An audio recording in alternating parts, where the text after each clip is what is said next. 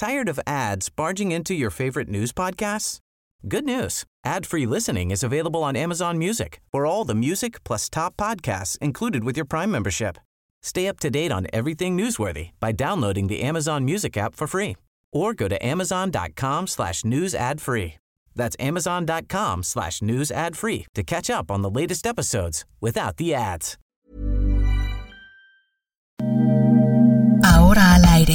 A la una, con Salvador García Soto. Un encuentro del diario que piensa joven con el análisis y la crítica. A la una, con Salvador García Soto.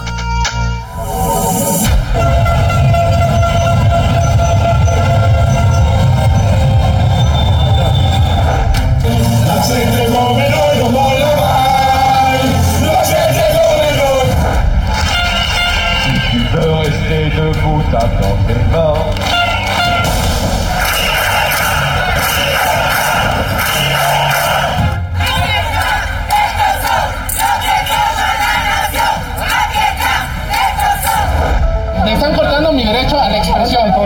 ¿Por qué te llevan detenido? Ah, muy sencillo. ¿Traías cubrebocas?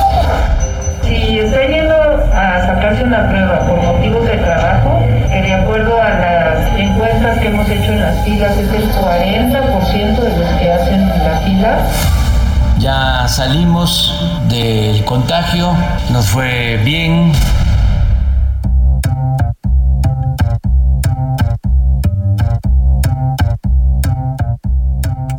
De la tarde en punto en el centro de la República. Los saludamos con gusto. Comenzamos a esta hora del mediodía a la una. Este espacio informativo que hacemos para usted todos los días a esta hora del día. Aquí nos va a encontrar en el 98.5 de su FM, la frecuencia del Heraldo Radio. Estamos listos en vivo y en directo transmitiendo este lunes, lunes inicio de semana, 17 de enero de 2022.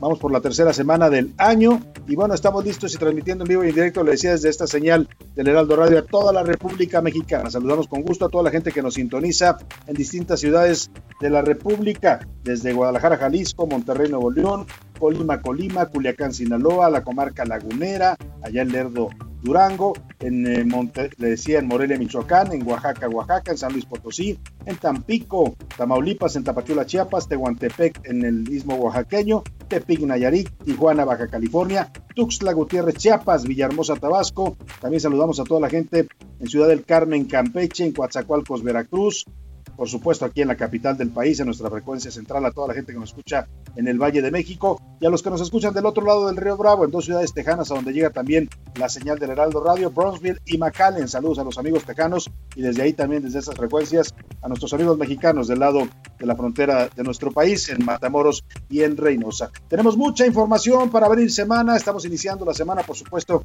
con toda la actitud. Ya sabe que los lunes hay que echarle más ganas que de costumbre porque cuesta trabajo iniciar la semana.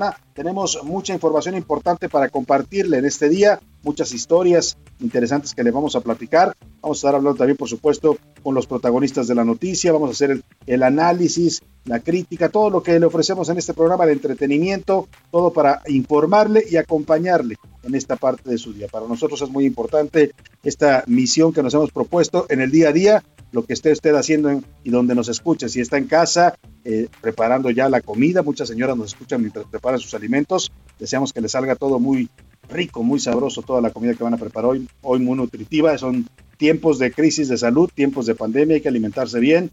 Si está en la oficina escuchándonos mientras hace su trabajo, si está en el tráfico de su ciudad, ánimo, ánimo, no se enojen, vaya tranquilo en el tráfico porque luego uno se pone a veces neurótico. Vamos con calma en el tráfico, donde quiera que nos sintonice, que nos escuche a través de la radio o a través de nuestras eh, transmisiones también en vivo por las redes sociales, en Twitter, en Facebook, en el heraldo.com.mx. A toda la gente que nos sintoniza, los saludamos con gusto. En este lunes, con una temperatura agradable acá en la, capital del país, 18 grados centígrados, eh, hemos tenido ya días cada vez más fríos, nublados en la Ciudad de México. Ahorita hace un sol bonito, hace un sol de mediodía, eh, pero por las tardes y las noches se vuelven bastante frías ya acá en el centro del país. Vamos por la información que le tengo preparada para hoy. Cuauhtémoc Blanco ahora va por la suya. El gobernador de Morelos se presentó hoy a la CEIDO, la subprocuraduría especializada en investigaciones de delincuencia organizada, para presentar ahora su denuncia.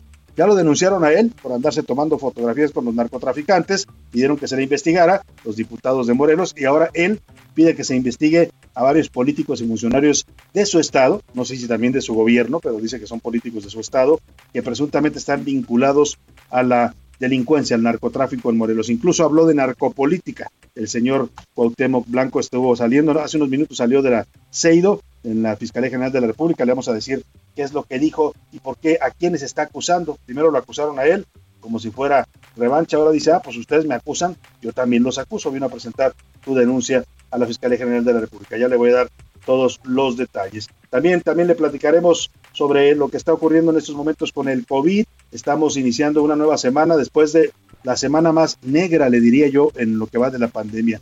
Casi más de 200 mil casos tuvimos en una sola semana, 319 mil casos en lo que va del año. Nada más en lo que va del año, 319 mil nuevos contagios, en razón de 24 mil contagios diarios es el promedio. Hemos tenido picos, por lo menos cinco picos históricos, ya se rompieron los récords eh, a lo largo de toda la semana. Todavía el sábado 47 mil casos, un nuevo récord histórico. Estamos viendo cifras cada vez más, más fuertes en el tema del COVID con la variante Omicron. El presidente ya salió, ya se presentó hoy en la mañanera, sin cubrebocas, ¿eh? Pues ya sabes, López Obrador nunca va a entender ni aceptar las normas sanitarias, a pesar de estar recién recuperado del COVID, apareció en su conferencia mañanera sin cubrebocas. Si aparecía contagiado, todavía cuando estaba contagiado del virus, sin cubrebocas y con reuniéndose con personas, esta imagen que pues fue muy cuestionada de él en el despacho diciendo yo estoy muy bien y hay dos secretarios ahí con cara de miedo este, escuchándolo, eh, sí con sana distancia, pero pues el presidente sin cubrebocas. Bueno, vamos a estar hablando de este tema, la Omicron que está volviendo cada vez más fuerte, más intensa, mientras el gobierno insiste en minimizarla. Y arrancan este lunes, inauguraron el Parlamento abierto sobre la reforma eléctrica. Van a haber discusiones, debates, ponencias en, en, la Cámara de Diputados para tratar de escuchar pues, a la mayoría de las voces de expertos, de gente involucrada en el sector eléctrico antes de decidir sobre esta reforma eléctrica tan polémica y tan controvertida que quiere el presidente López Obrador.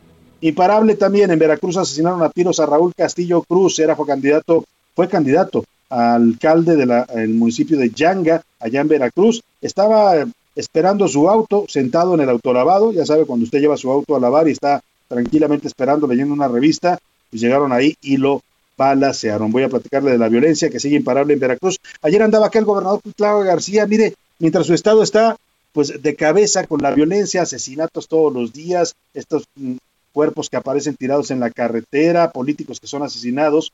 Bueno, pues el gobernador andaba ayer acá haciendo campaña con Claudia Sheinbaum, subió una foto la jefa de gobierno a sus redes sociales donde estaban los dos así como viendo algo en la computadora. Después ahí por ahí le sacó un meme Van Pipe donde no están viendo nada, la computadora está en blanco. Pues entonces nada más, y sin cubrebocas los dos ahí muy cerquita como que estaban trabajando, supuestamente trabajando, en realidad nada más estaban posando para la foto.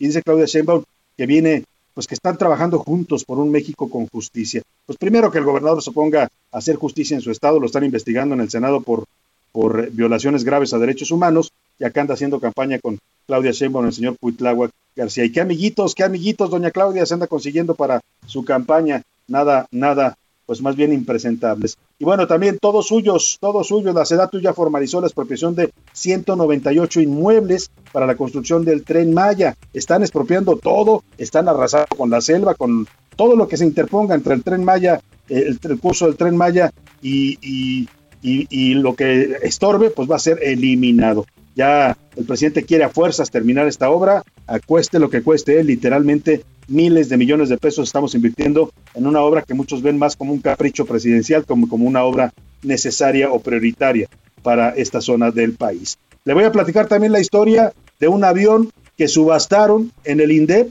en lo que antes era el SAE, el Instituto para Devolver al Pueblo Robado, lo pusieron en subasta, llegaron unos empresarios de Querétaro y lo compraron, pagaron 6.4 millones de pesos, formalizaron la operación, ganaron la puja, les dan la factura, les dicen ya está todo en orden su avión lo tienen que ir a recoger a Durango. Pues nada, llegan a Durango y resulta que el, avión lo tiene el gobernador de Durango, José Rosa Saispuro, porque se lo había dado el gobierno federal en comodato, y se negaron a entregárselos.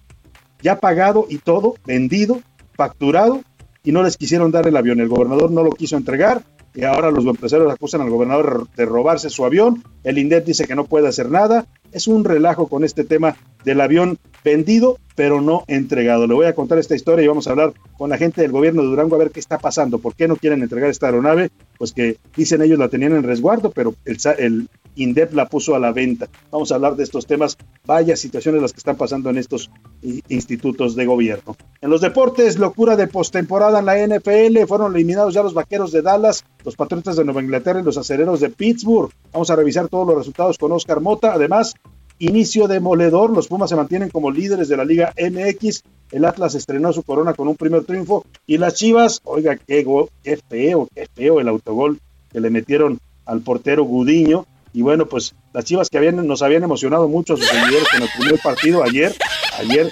pena ajena lo que les pasó en su partido contra el Pachuca. Vamos a estar hablando de este y otros temas con Oscar Mota. Pero si le parece, como siempre a esta hora del día, le hago las preguntas de este lunes para que usted participe, debata, comenta con nosotros, opine.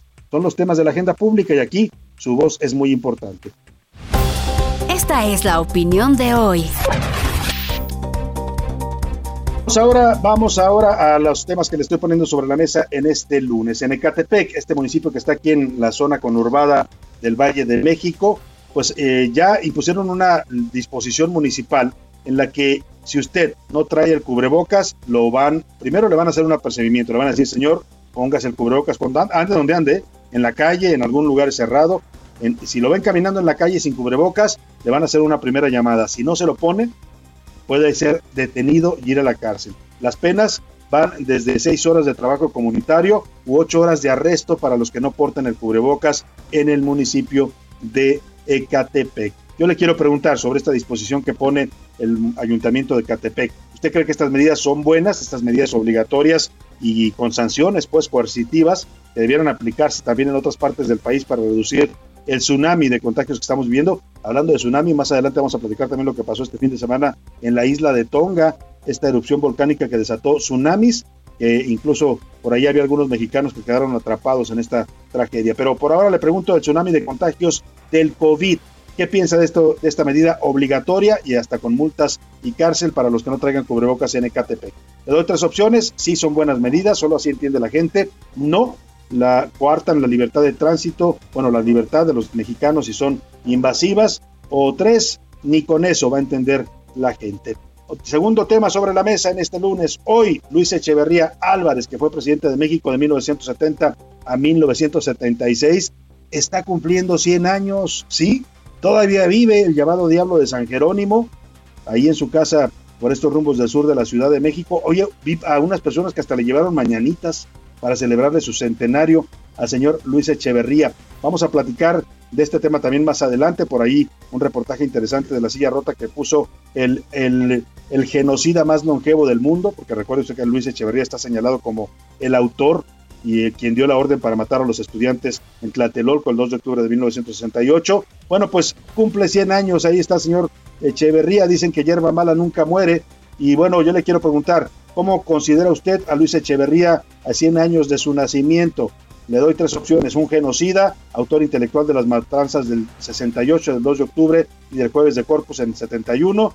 O lo considera un buen presidente, siempre vio por la gente y la economía nacional. O tres, ha habido peores presidentes que Luis Echeverría.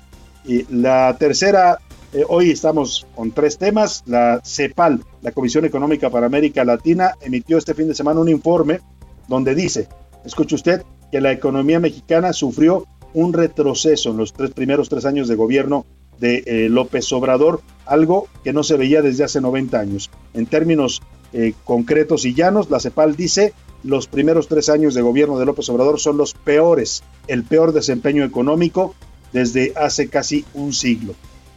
Yo quiero preguntarle, ¿usted cómo ha sentido la economía del país y la economía propia, la familiar y personal en estos tres años de gobierno? Le doy tres opciones, bien, yo la he sentido muy bien, mal, estoy peor que antes, o tres, esta es una campaña contra AMLO, como piensan algunos también. La, los números para que se comunique 5518 41 51 99 40, le repito 5518 41 51 99 nos puede contactar ya sea por texto o por voz usted decida cómo. Aquí aquí lo que importa y es muy importante es que su opinión cuenta y sale al aire. Ahora sí, vámonos al resumen de noticias, porque esto como el lunes y como la semana y como los 100 años de Luis Echeverría ya comenzaron. Mala praxis. La Fiscalía de Justicia del Estado de México inició una carpeta de investigación por la muerte de una joven de 23 años que acudió a una clínica clandestina a practicarse una cirugía estética en la cual falleció. Caída.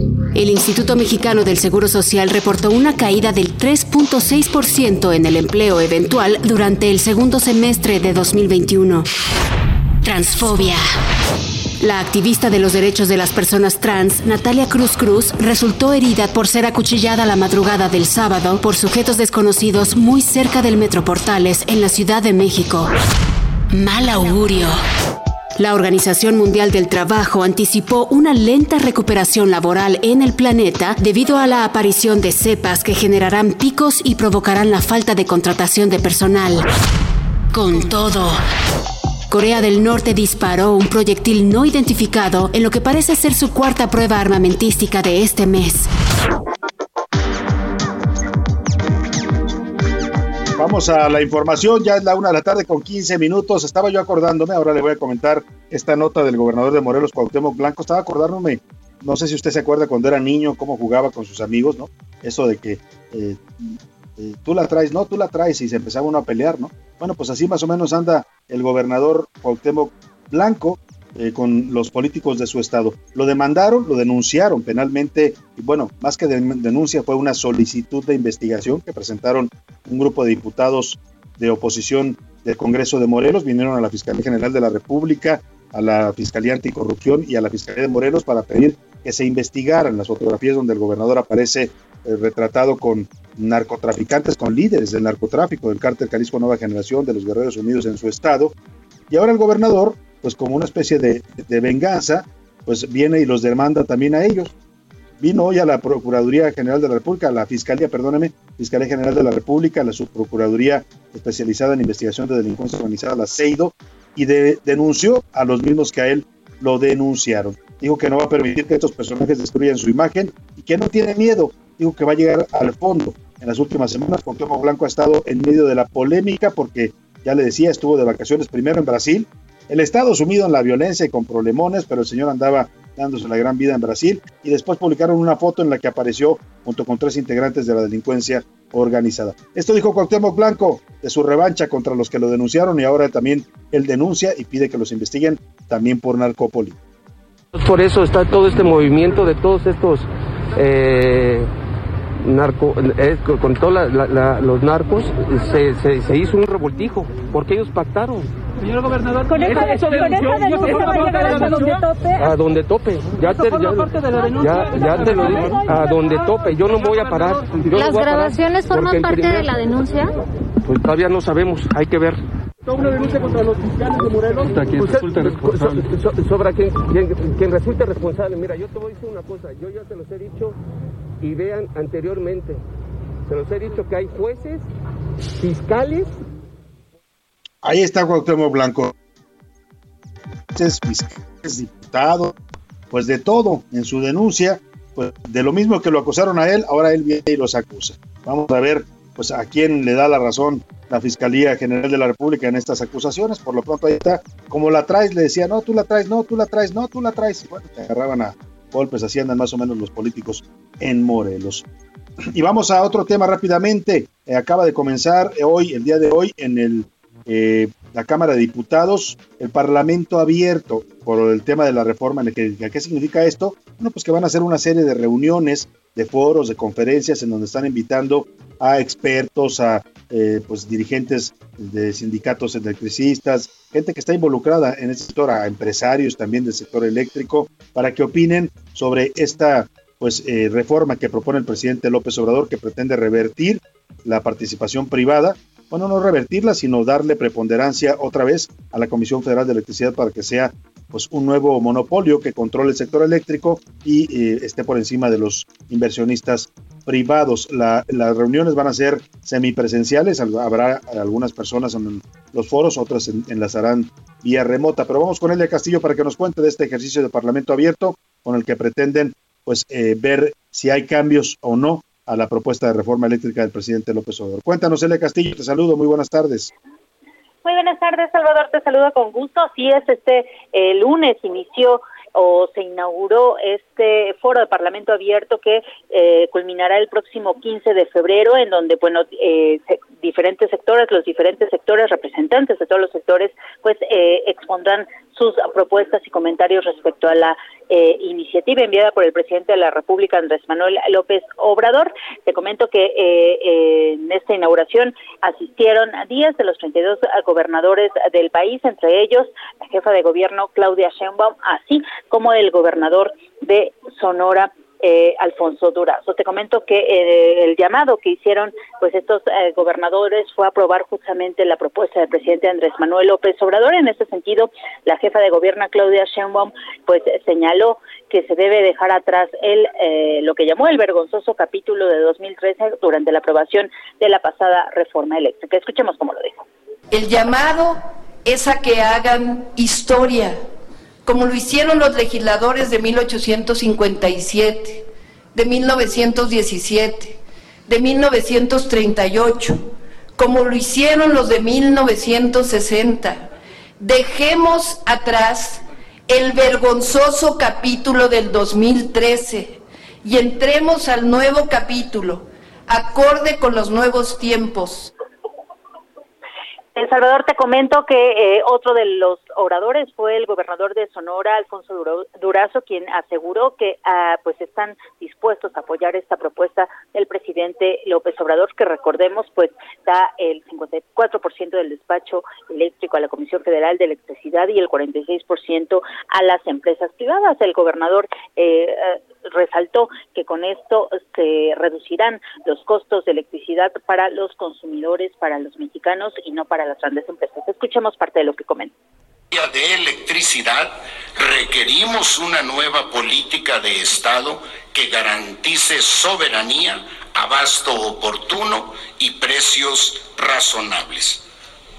Es inadmisible que las viviendas paguen en la actualidad más por kilowatt que quienes utilizan la energía con propósitos comerciales o industriales.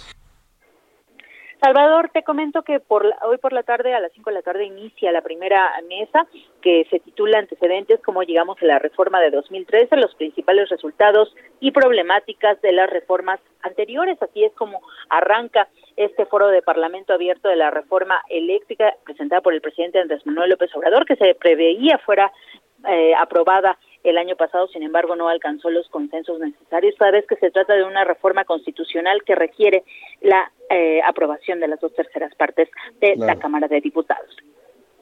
Vamos a estar muy atentos, Celia Castillo, a este ejercicio de Parlamento abierto. Por supuesto, hoy estuvieron pues dos gobernadores de Morena, los dos a favor de la propuesta. Vamos a ver si también escuchamos en los próximos días a los gobernadores de oposición, porque varios de ellos se han manifestado en contra. Pero va a ser interesante escuchar las dos posiciones a favor y en contra, y vamos a ver qué argumentos pesan más para los diputados a la hora de definir pues ya el dictamen de esta reforma eléctrica. Te agradezco el reporte, Elia. Muy buenas tardes. Muy buenas tardes, Salvador.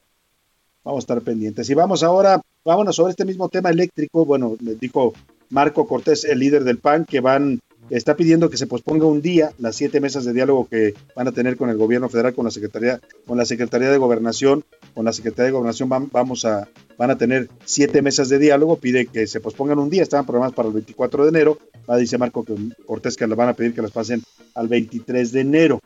Bueno, pues vamos a ver qué le contestan en gobernación. Por lo pronto, el presidente López Obrador anunció que se va a reunir eh, esta semana con la secretaria de Energía de los Estados Unidos, Jennifer Granholm. Va a hacer una reunión en, pues la de Joe Biden viene a hablar de la reforma eléctrica. Vamos a ver qué mensaje le mandan desde Washington al presidente López Obrador por una reforma que no ha gustado ni en el Congreso de Estados Unidos ni a los inversionistas estadounidenses a los que afecta esta propuesta de López Obrador. Va a estar la secretaria de Energía del gobierno de Estados Unidos en esta semana en México. Y vamos a recibirla y a tratar asuntos de interés. Va a reunirse con la secretaria de Energía de México, con el secretario de Relaciones Exteriores y también la vamos a recibir aquí en Palacio. Se van a tratar todos los temas. siempre es así. No hay ningún tema eh, intratable o este, vedado todos los temas, sobre todo informar sobre el porqué de la reforma eléctrica. Todos los temas se van a tratar, dice el presidente, y va a explicar por qué su reforma eléctrica. Seguramente también tendrá que escuchar lo que le vengan a decir desde Washington. Oiga, este sábado 15 de enero se celebró el Día del Compositor, por eso esta semana vamos a estar homenajeando a los compositores mexicanos. Qué buenos compositores tenemos, compositores de todos los tiempos. Lo dejo con esta canción de Alex Sinte y volvemos. De saber que vendrías te tendría un pastel Si te juntas conmigo te podré ir muy bien Todos mis amigos te lo pueden decir Y es que tarde o temprano tú y yo vamos a salir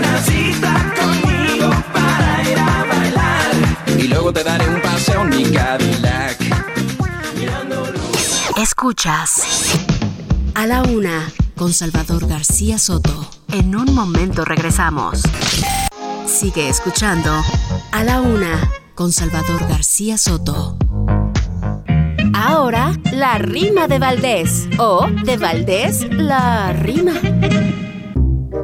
En Hidalgo se aplazaron ya las clases presenciales.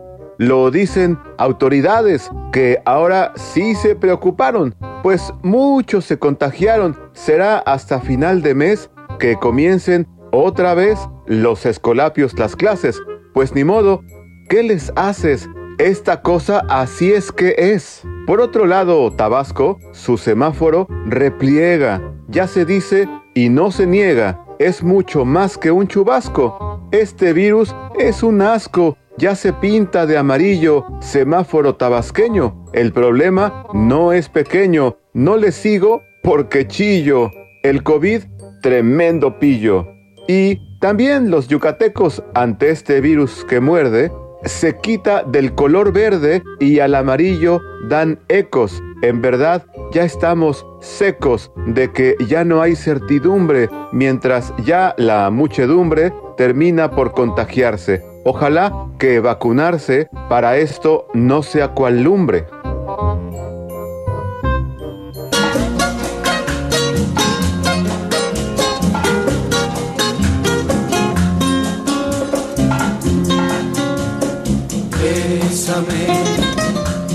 bésame mucho,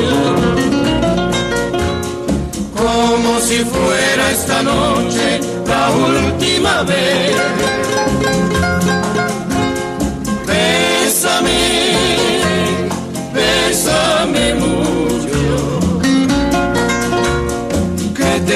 Miedo perderte, perderte después.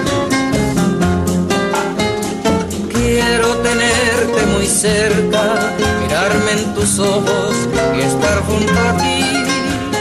Piensa que tal vez mañana estaré muy lejos,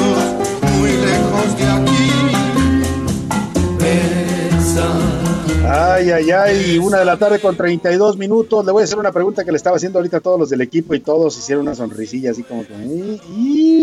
¿En quién piensa cuando escucha esta canción? ¿De quién se acuerda? ¿De qué besos se acuerda? Ay, ay, ay.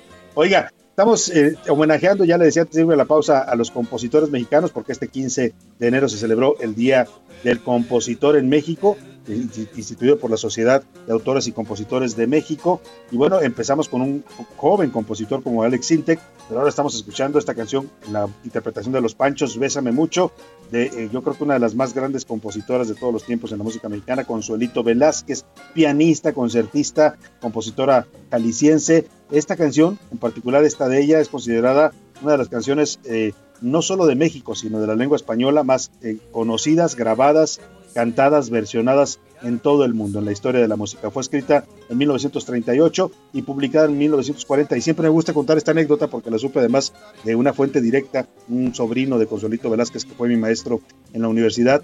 Decía que a ella, cuando compuso esta canción, tenía 16 años. Nunca le habían dado un beso.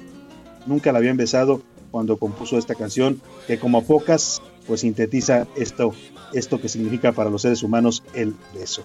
Escuchemos un poco más de Consuelito Velázquez, Bésame mucho en la voz de los Panchos y seguimos todos. Quiero tenerte muy cerca, mirarme en tus ojos y estar junto a ti.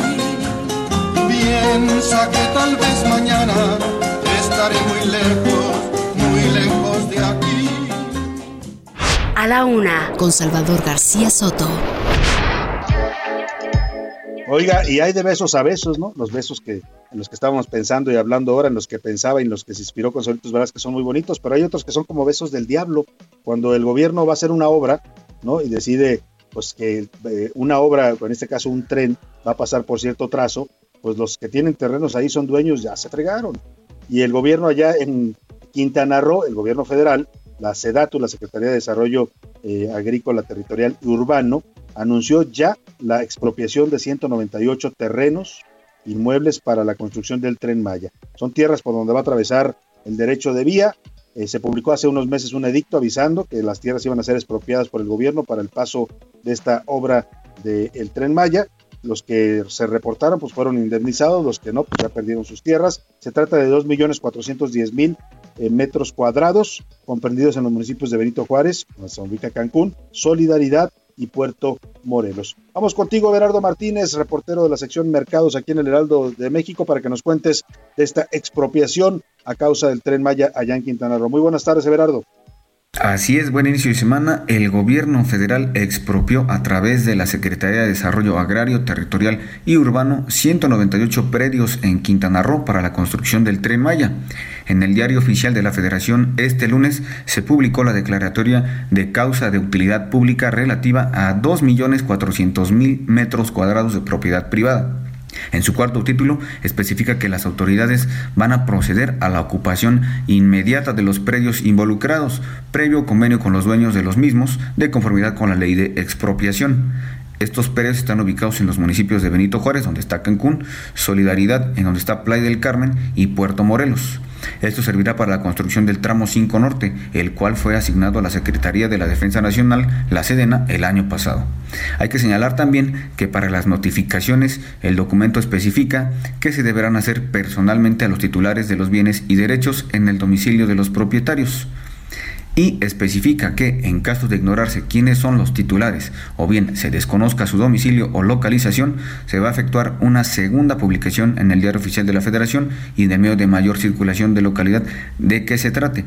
Además señala que los interesados tendrán un plazo de 15 días hábiles a partir de la notificación o de la segunda publicación en el DOF para la presente declaratoria para manifestar ante la SEDATU lo que su derecho les convenga y se presenten pruebas que estimen pertinentes para acreditar su derecho. Esa es la información, Salvador. Muchas gracias, Berardo. Pues los que reaccionaron a tiempo después de este decreto publicado en el Diario Oficial de la Federación, pues van a poder recibir sus indemnizaciones. Los que no, ni se presentaron, pues ya perderán sus terrenos que quedarán expropiados por interés, por causa de interés público. Pues así está avanzando la obra a tiros y tirones del tren Maya, ¿eh? con muchas complicaciones, con muchos retrasos, con muchos cambios en los diseños de vía. El presidente dijo que lo iba a entregar el próximo año, ¿no? 2023. Se ve difícil, dicen todos los expertos en temas de construcción, que se ve muy complicado que puedan terminar la obra totalmente para esa fecha. Vamos a estar pendientes del tema. Por lo pronto, le platico, la ola de Omicron, que ya no es ola en México, la cuarta ola, ya parece un tsunami. Después de seis días de haber estado aislado en temas de COVID, el presidente López Obrador reapareció hoy en su conferencia mañanera. Para variar, sin cubrebocas. Dijo que hay que cuidarnos porque Omicron es una variante muy contagiosa. Por lo menos ya le cambió el discurso presidente, ¿no? Primero decía que era un COVIDcito, después dijo que era como una gripa, que él con puro vaporrup se estaba curando, como su mamá le ponía cuando era chiquito, eh, con puro vaporrup y miel con limón, así andaba recetando el presidente a los mexicanos. Eh, ya dijo que sí es muy contagiosa y hay que cuidarse, ya lo aprendió en carne propia. Sostuvo que la vacuna y el refuerzo le ayudaron mucho en su recuperación y bueno, pues ya le decía, su tratamiento fue tomar mucha agua, paracetamol, Big Vaporrup, hasta marcas comerciales anda promocionando el presidente porque esta es una marca, ¿no? Decimos Vaporrup, pero es una marca comercial. Eh, miel con limón, aunque este último está muy caro. Ese sí, ese sí es un remedio caro el que dio el presidente. Ahorita ir a comprar miel, y, perdóname, no, la miel no, el limón He visto ya en algunos casos 80, 90 pesos el kilo de limón en los mercados. Esto fue lo que dijo el presidente sobre cómo venció por segunda ocasión al COVID. Los síntomas fueron, en mi caso, afortunadamente leves. No tuve calentura, fue muy buena la oxigenación, arriba de 90. Dos días eh, ronquera y ardor en la garganta. Mi tratamiento consistió en cuidarme, aislarme, tomar mucha agua, eso lo recomiendan los médicos, paracetamol, dos días nada más. No quise este, tomarlo más tiempo, pero con eso fue suficiente. Pues eh, con eso fue suficiente, dice el presidente. Claro, él está ahí en Palacio, bien cuidadito, con médicos que lo están checando, monitoreando, ¿no? No es lo mismo para cualquier mexicano que a veces no tienen ni para ir a pagar la consulta y aparte no hay médicos que lo quieran ver a uno cuando tiene COVID. Si bien le vale, hacen una videoconferencia, una videollamada.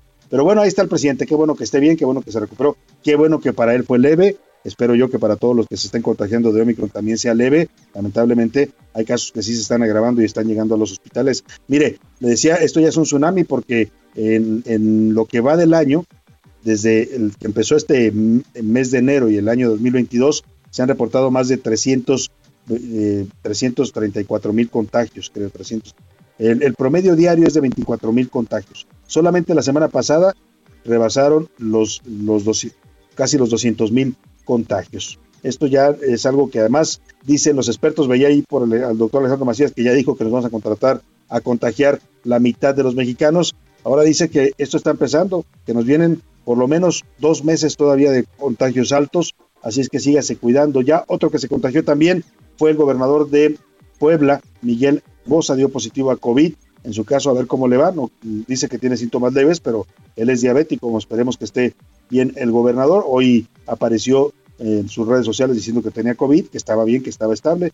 Bueno, qué bueno que así sea. Viernes, sábado y domingo volvieron a dispararse la cifra de casos nuevos en México. El sábado hubo récord, otro récord histórico. En, una sola semana tuvimos nuevos, cinco nuevos picos históricos de COVID. Este fue el último, 47 mil, la mayor cifra que se ha registrado en lo que va de toda la pandemia desde el año 2020. Ante el aumento de contagios aquí en la Ciudad de México, pues está, están poniendo más kioscos para las pruebas rápidas.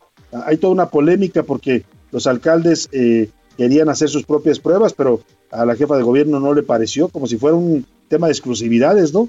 Pues mire, mientras más hagan prueba, mejor para la gente que quiere y tiene derecho a saber si está o no contagiada. ¿Dónde están poniendo más kioscos para pruebas rápidas? Si usted vive en alguna de estas zonas, en Álvaro Obregón, está ubicado en el gimnasio Francisco de P. Miranda, en Escaposalco, en el Parque de la Colonia Pro Hogar, en Coyoacán, en el Parque de la Consolación, y en Magdalena Contreras, en el kiosco del centro de San Nicolás Totoloapan, en Ecatepec. Mientras tanto, aguas, aguas, si usted va a Ecatepec o vive en Ecatepec, pues tenga cuidado porque ya empezó a aplicarse el bando municipal que dice que a quien no traiga cubrebocas en la calle le van a hacer un primero un apercibimiento, pero si no, no entiende y no se pone el cubrebocas, lo van a detener.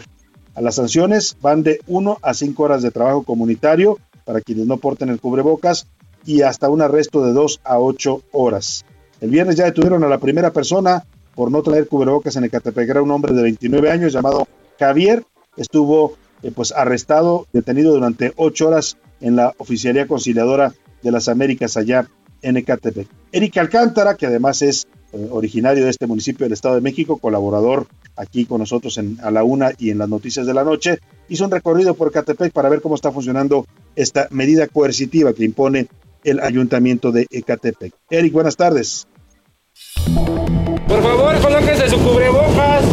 Cubrebocas o sanción. Así es la nueva medida con la que el municipio de Catepec, en el Estado de México, busca hacerle frente a la ola de contagios por la variante Omicron. Primero, le hacen una llamada de atención verbal y si no hace caso, viene la sanción. Habla Roberto Hernández, director de Seguridad Pública Municipal. Las sanciones de una a cinco horas de trabajo comunitario. ¿Qué quiere decir? Bueno, pues que alguna poda de árboles o alguna limpieza de alguna avenida. Esas son las eh, sanciones para este asunto. Y el otro son de mínimo dos horas a ocho horas de arresto inconmutable. Es una sanción, no es una multa, no se paga, no aplica cuando va manejando en su carro, pero sí dentro de plazas comerciales. Solo los policías municipales, no estatales y trabajadores del ayuntamiento destinados a las células o patrullas COVID pueden pedirle a los ciudadanos que usen el cubreboca. La voz de Luis Enrique Hernández Pérez, subdirector de Protección Civil.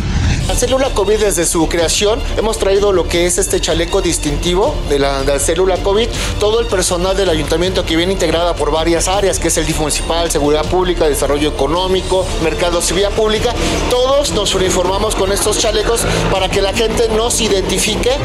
Los niños y adultos mayores también deben portar el cubrebocas. Todos entran en esta medida, excepto personas con alguna enfermedad que les impida portarlo. Hasta ahora, el programa parece dar resultados, ya que la mayoría de la gente acepta usarlo, ya sea por conciencia o por miedo a recibir una sanción. Amigo, ¿qué opinas ahora del cubrebocas? Lo mismo de siempre, ¿no? Buena medida, ¿no? Pues cada quien a su criterio. Para la una con Salvador García Soto, Erika Alcántara, Heraldo Radio. Bueno, pues ahí está. Si usted va a Ecatepec o vive allá, pues tenga cuidado porque o se pone el cubrebocas o lo van a multar y lo pueden detener hasta por ocho horas. Mientras tanto, en Tamaulipas, la Secretaría de Salud Estatal ya publicó un nuevo decreto anticovid vigente hasta el 31 de enero. Ponen sus propias medidas en Tamaulipas y es que así ha sido la pandemia en México, como tenemos un gobierno federal que rehuyó su responsabilidad, por decirlo menos, ¿no? No quiso poner medidas obligatorias, no quiso poner normas eh, claras para los mexicanos, pues cada estado empezó a tomar sus decisiones con el libre albedrío. Y en Tamaulipas, por ejemplo, dicen que eh, ya van a poner restricciones en la venta de alcohol, van a reducir la capacidad de los restaurantes al 70%, los salones de eventos, jardines y albercas solamente pueden tener 40% de aforo, los centros nocturnos, las ferias y conciertos están cerrados totalmente en el estado y el transporte público solamente puede subir al 50% de su capacidad y el cubrebocas es obligatorio en el transporte público. Aquí en la Ciudad de México hoy se reanudan la aplicación de vacunas de refuerzo para los maestros en escuelas públicas, se están vacunando y mire, para que empiece usted a tomarse en serio esto, ¿eh? eh es esto de, no es una gripa, no es un COVIDcito como irresponsablemente lo llamó el presidente, es COVID y mire, se están empezando a, llenar los hospitales públicos. Todavía no está rebasada la capacidad y eso es bueno, pero según los pronósticos de los especialistas, para allá vamos por el ritmo de crecimiento que tiene esta ola de contagios. Según la red Irak, le estoy hablando de la red de infección respiratoria aguda grave, es la red de la Secretaría de Salud, los hospitales COVID, para que me entiendan, que hay en México registrados, de más de 218 hospitales que, eh, que tiene, eh, bueno, 200, 200 ya superan el 70% de su capacidad, 200 ya están por arriba del 70% y 149 ya se reportan totalmente saturados, sin camas para pacientes de COVID. Ojo, cuídese, mantenga la sana distancia, póngase el cubrebocas, evite reuniones masivas, evite reuniones en, lugares cerrados, ventile su casa, su hogar, su oficina, donde quiera que usted se encuentre, en cualquier espacio, trate de tenerlo siempre ventilado. Hay que cuidarnos, ya seguimos en pandemia, no se confíe. Vámonos a otro tema importante. A la una, con Salvador García Soto. Y mire, hoy en, la columna Serpientes Escalera que hacemos en el Universal, eh, publicamos una historia que eh, por ahí ya habían eh, sacado algunos medios. El, periódico Código Rojo de Querétaro ya había ido documentando algunas cosas, nos llegaron algunos otros datos y la historia nos pareció pues interesante porque involucra, por un lado, a una dependencia federal creada por este gobierno como es el Instituto Nacional para devolverle al pueblo lo robado, el INDEP, que es lo que antes era el SAE, el Sistema de Administración y Enajenación de Bienes, y por otro lado al gobierno de Durango, particularmente al gobernador José Rosas Saiz Puro, gobernador surgido del Partido Acción Nacional. Eh, le resumo brevemente la historia, porque ahora vamos a escuchar una de las posiciones en este caso. Eh, el, el, INDEP organiza una subasta, como ha hecho muchas, para vender eh, pues, artículos, bienes, muebles, todo lo que cae en poder del, del gobierno eh, derivado de, del combate a la delincuencia organizada, el combate a la corrupción, son bienes que se van subastando para obtener recursos que según dice van a dar a, apoyar a los más pobres. Eso es lo que dice el discurso oficial. Ha habido denuncias de corrupción graves en el INDEP. Acuérdese usted, septiembre de 2020, Jaime Cárdenas Gracia, director del INDEP y amigo del presidente López Obrador, manda una carta revelando que encontró porquería y media, ¿no? Desde joyas que eran alteradas, les quitaban los diamantes, les quitaban las cosas más valiosas para subastarlas, subastas amañadas, subastas que favorecían intereses de grupos y no del gobierno. Es una carta que ahí está publicada, la denunció Jaime Cárdenas Gracia, el presidente se molestó, le dijo que, que no servía, que no daba el ancho para el servicio público, nombró a otro director, que es el señor Ernesto Prieta, el actual director del INDEP. El caso es que le resumo. El 14 de noviembre el INDEP convoca a una subasta para vender un avión Gulfstream, Gulfstream se llama la marca Gulfstream 1000. Es un avión pequeño que es propiedad del gobierno federal. Eh, hacen la subasta, se inscriben los que están interesados. El precio de salida de 6 millones 800 mil pesos hay un grupo de empresarios de Querétaro que se, asocian y, y compra y hacen una propuesta de 6.4 millones, es la propuesta más alta, les venden el avión, se hacen todos los trámites, ellos firman los papeles, pagan, primero les piden el 50% cinco días después de, haber ganado la, subasta, pagan, les, dan unos días para liquidar el total, lo pagan, les dan la factura, firman la carta responsiva del avión y cuando los empresarios dicen, pues ya pagamos, den, ¿dónde está el avión? Les dicen, ah, es que está en Durango, tienen que ir al, aeropuerto de Durango a recogerlo porque lo tiene, lo tiene bajo resguar- resguardo el gobernador. Pues se van los empresarios allá y cuando llegan, el piloto del gobernador les dice, no, no, a ver, nosotros no sabíamos nada, no podemos entregar el avión, pero déjenme checar, vamos a hacer un viaje, vamos a llevar al gobernador de Aguascalientes y regresando de Aguascalientes se los entregamos. Pues nada, los empresarios se quedan ahí con un palmo de narices, no les dan nada de avión y les dicen de plano que el gobernador no quiere regresar el avión, que el gobernador no estaba enterado, que él no, no supo de la venta ni de la subasta y que no lo van a entregar. Y, y- ahí andan los empresarios, esto fue el 14 de noviembre, eh, para diciembre, eh, de plano, el 16 de diciembre lo citan allá en Durango, no les dan el avión, ellos van y meten un amparo, el INDEP les dice, es que tenemos problemas, no lo quieren regresar, no lo quieren regresar, es fecha que no les dan su avión, habiendo pagado ya y habiendo eh, eh, facturado el avión. ¿Qué está pasando? Lo- Ellos ya pusieron un amparo, una denuncia en donde acusan primero al INDEP de incumplir con la entrega del avión y luego al gobernador de Durango, pues con que no les quiere re- dar su avión, que ya es propiedad de ellos. Hoy me llegó información del gobierno de Durango que dice que aquí hay otra versión, que es la versión de ellos en esta historia. Hago contacto con Galdino Torrecillas, él es consejero jurídico del gobierno de ¿Cómo está, eh, consejero? Muy buenas tardes. Muy buenas tardes, saludándote y también ahí a todo tu, tu auditorio en esta tarde. Muchas gracias. Eh, ¿Cuál es la versión del gobierno de Durango? ¿Por qué el gobernador no ha querido regresar este avión que dicen ya fue vendido y subastado acá por el INDEP y los empresarios ya incluso presentaron una denuncia porque pues no reciben el avión por el que pagaron? Bueno, mira, primero termino comentarte que es este algo impreciso por ahí la lo que lo que se está comentando de que el señor gobernador no no quiere regresar la aeronave. La situación legal y la y la y la realidad es completamente distinta a lo que se está manejando por medio de los de los ¿Cuál es la realidad? La realidad es de que no, la aeronave guarda y custodia, en lo cual tenemos nosotros una alternativa. La aeronave gobierno del estado, con ella se cuenta ya desde hace 19 años.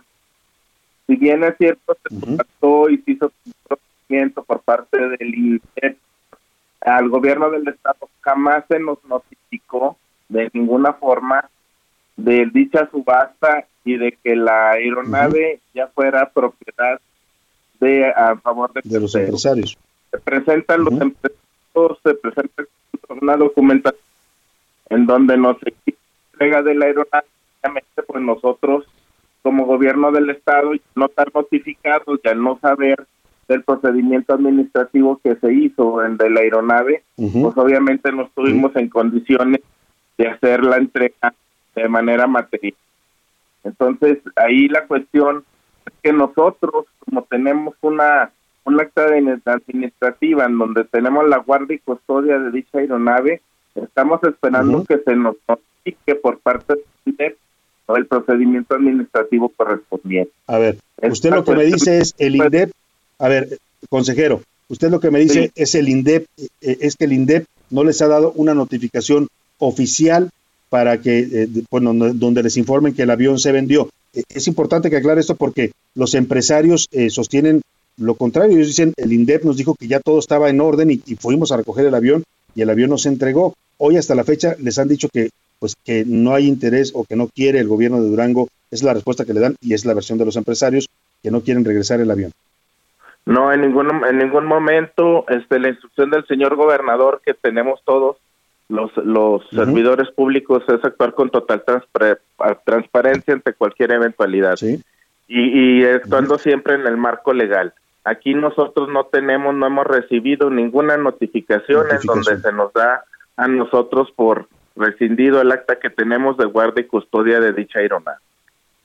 O sea, usted lo que me dice, esta es una falla en todo caso del INDEP, de- del, de- del Instituto Nacional para Devolver al Pueblo lo Robado, que dirige el señor Ernesto Prieto, no sería un problema de los empresarios, sino del INDEP que no les ha notificado a ustedes para que ustedes conformen el acta es, que en, tienen cuanto a 2003, nosotros se nos, lo en cuanto a nosotros se nos Ajá. haga la notificación, nosotros de inmediato haríamos las cuestiones legales correspondientes. Se presenta un amparo en donde se otorga una suspensión para que no se haga este uso de la aeronave, la cual también se ha respetado a cabalidad. Nosotros estamos esperando Ah, las notificaciones por parte del INDEP. El avión ya no lo está usando el gobernador ni ningún funcionario del Estado, está guardado. No, el, el, el avión está bajo guardia y custodia y no se ha hecho uso de la aeronave. Perfecto, pues ahí está la versión, importante escuchar siempre las dos versiones, esta es la respuesta del gobierno de Durango que dice ellos no han recibido notificación oficial. Y aquí hay un tema legal de por medio, ustedes tampoco lo pueden entregar así a cualquiera que llegue y les diga que ya lo compró, tiene que haber eh, sido con usted una Ah, No, no, imagínate que llegue cualquier persona con algún documento para solicitarnos devolución de algún bien, No, pues sí. de algún bien mueble o inmueble y no tenemos la certeza jurídico, pues es el- es imposible para nosotros como gobierno hacer eso sin el, co- el procedimiento administrativo Entiendo. correspondiente. Entiendo totalmente. Le agradezco mucho Galdino Torrecillas, consejero jurídico del gobierno de Durango, darnos su versión en este tema. Ándale, pues buenas tardes, muchas gracias. Muy buena tarde. Pues ahí está, señores del INDEP. ¿Qué mal hacen las cosas, señor Ernesto Prieto? ¿Cómo es posible que venda un avión y no avise a quien lo tiene? Regreso después de esta pausa con usted. Con Salvador García Soto. En un momento regresamos. Ya estamos de vuelta con A la Una, con Salvador García Soto. Ésale mi Bartola, no. Mira Bartola, ahí te dejo esos dos pesos. Pagas la renta, el teléfono y la luz, no. De lo que sobre, coge de ahí para tu gasto. Guárdame el resto para echarme mi alepus. El dinero que yo gano, toditito te lo doy. Te doy peso sobre peso, siempre hasta llegar a dos. Tú no aprecias mis centavos y los gastas, queda horror. Yo por eso no soy rico, por ser despilfarrador.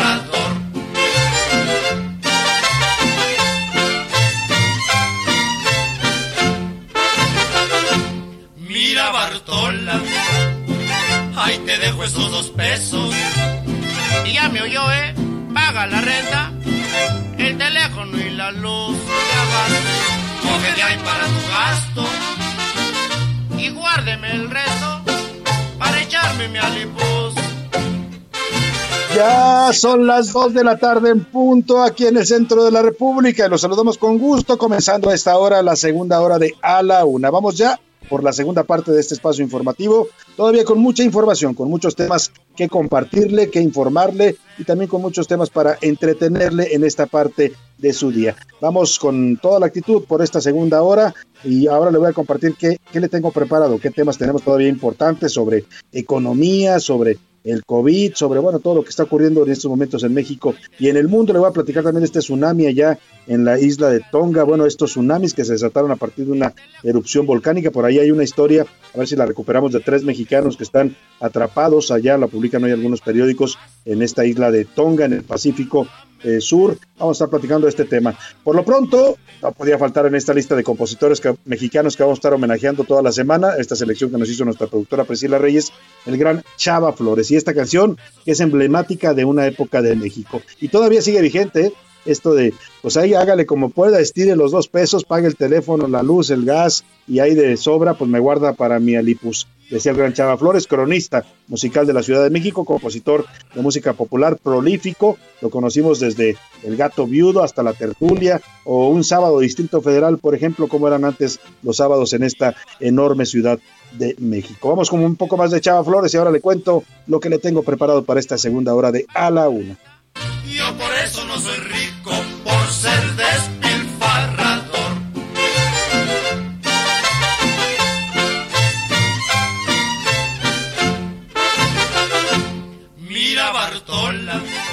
Bueno, y con la Bartola nos vamos en esta primer mitad del sexenio. Le platico y aplica esta canción ¿eh? de la Bartola a, esto, a esta noticia que le voy a dar. La Comisión Económica para América Latina, la CEPAL, que por cierto empezó con la administración de Alicia Bárcena muy cercana al gobierno de López Obrador, había una afinidad, había, el presidente les hizo reconocimientos. Bueno, pues hoy la CEPAL rinde este fin de semana un informe en el que no solo reduce el pronóstico de crecimiento para México en este 2022, lo baja de 3.2 a 2.9, es decir, no están viendo buenas señales, sino que además dicen que los primeros tres años del sexenio de, López Obrador, eh, México ha retrocedido más o la es el peor retroceso de una mitad de sexenio de los últimos 90 años. Están hablando, por supuesto, de los indicadores económicos, incluyen la economía familiar de los mexicanos. También le voy a platicar de esta erupción, gran erupción del volcán submarino en Tonga. Ocurrió el sábado pasado, generó un tsunami que dejó cuantiosos daños materiales entre los afectados. Le decía, hay dos biólogos mexicanos, Leslie Elisa Nava y David Olaf. La alerta por el tsunami llegó incluso a las costas de nuestro país. Y el expresidente Luis Echeverría, pues vivito y coleando, el señor Echeverría, 100 años cumplió, cumple el día de hoy, 17 de enero. Su sexenio estuvo marcado por pues, las acusaciones de genocidio, la masacre de Tlatelolco, el 10 de junio, el jueves de Corpus Christi, donde murieron también estudiantes a manos de eh, pues, agentes y militares vestidos de civil. Le voy a contar este cumpleaños de Luis Echeverría, pues en medio de la polémica, un personaje pues eh, bastante eh, eh, representativo de las épocas del presidencialismo mexicano, del presidencialismo omnímodo. Algunos dicen que sigue tan vigente que pues en los estilos en este sexenio se parecen mucho al echeverrismo, pero bueno, más allá de eso hablaremos de los 100 años del centenario de Luis Echeverría. Y vamos a tener, por supuesto, el karaoke informativo en este lunes. ¿Qué le parece si arrancamos con el karaoke? ¿No? Ya que andamos con música, vamos con los curuleros de San Lázaro, Pepe Navarro y Pepe Velarde, antes de platicarles las malas antes de platicar las malas noticias económicas, mejor le doy pues este dulcito que nos mandan los curuleros. El maestro Enrique Canales canta con Pepe Navarro sobre el tema de Delfina y sus moches, la secretaria de Educación que le andaba robando dinero a los trabajadores de Texcoco. Muchos quieren que renuncie por esto, dicen que no tiene autoridad moral para ser la secretaria de Educación de este país. De eso nos cantan los curuleros de San Lázaro. Saben que yo jamás haría una cosa así. Ahí va extorsionando ahí va la maestra, juntas centavitos para sus cuadernos y lo que les paguen me dan una feria y ni se me quejen o se va para afuera. La maestra tiene una secretaría como premio por robarle a sus amigos. Y aunque luego la critiquen adversarios, tranquila por su amigo de palacio. La maestra tiene una secretaría como premio por robarle a sus amigos. Y aunque luego la critiquen adversarios, tranquila por su amigo de palacio. Lo que les paguen me dan una feria y ni se me quejen o se van para afuera. La maestra tiene una secretaría como premio por robarle a sus amigos y aunque luego la critiquen adversarios, está tranquila por su amigo de palacio. La maestra tiene una secretaría como premio por robarle a sus amigos. Y aunque luego la critiquen adversarios, está tranquila por su amigo de palacio.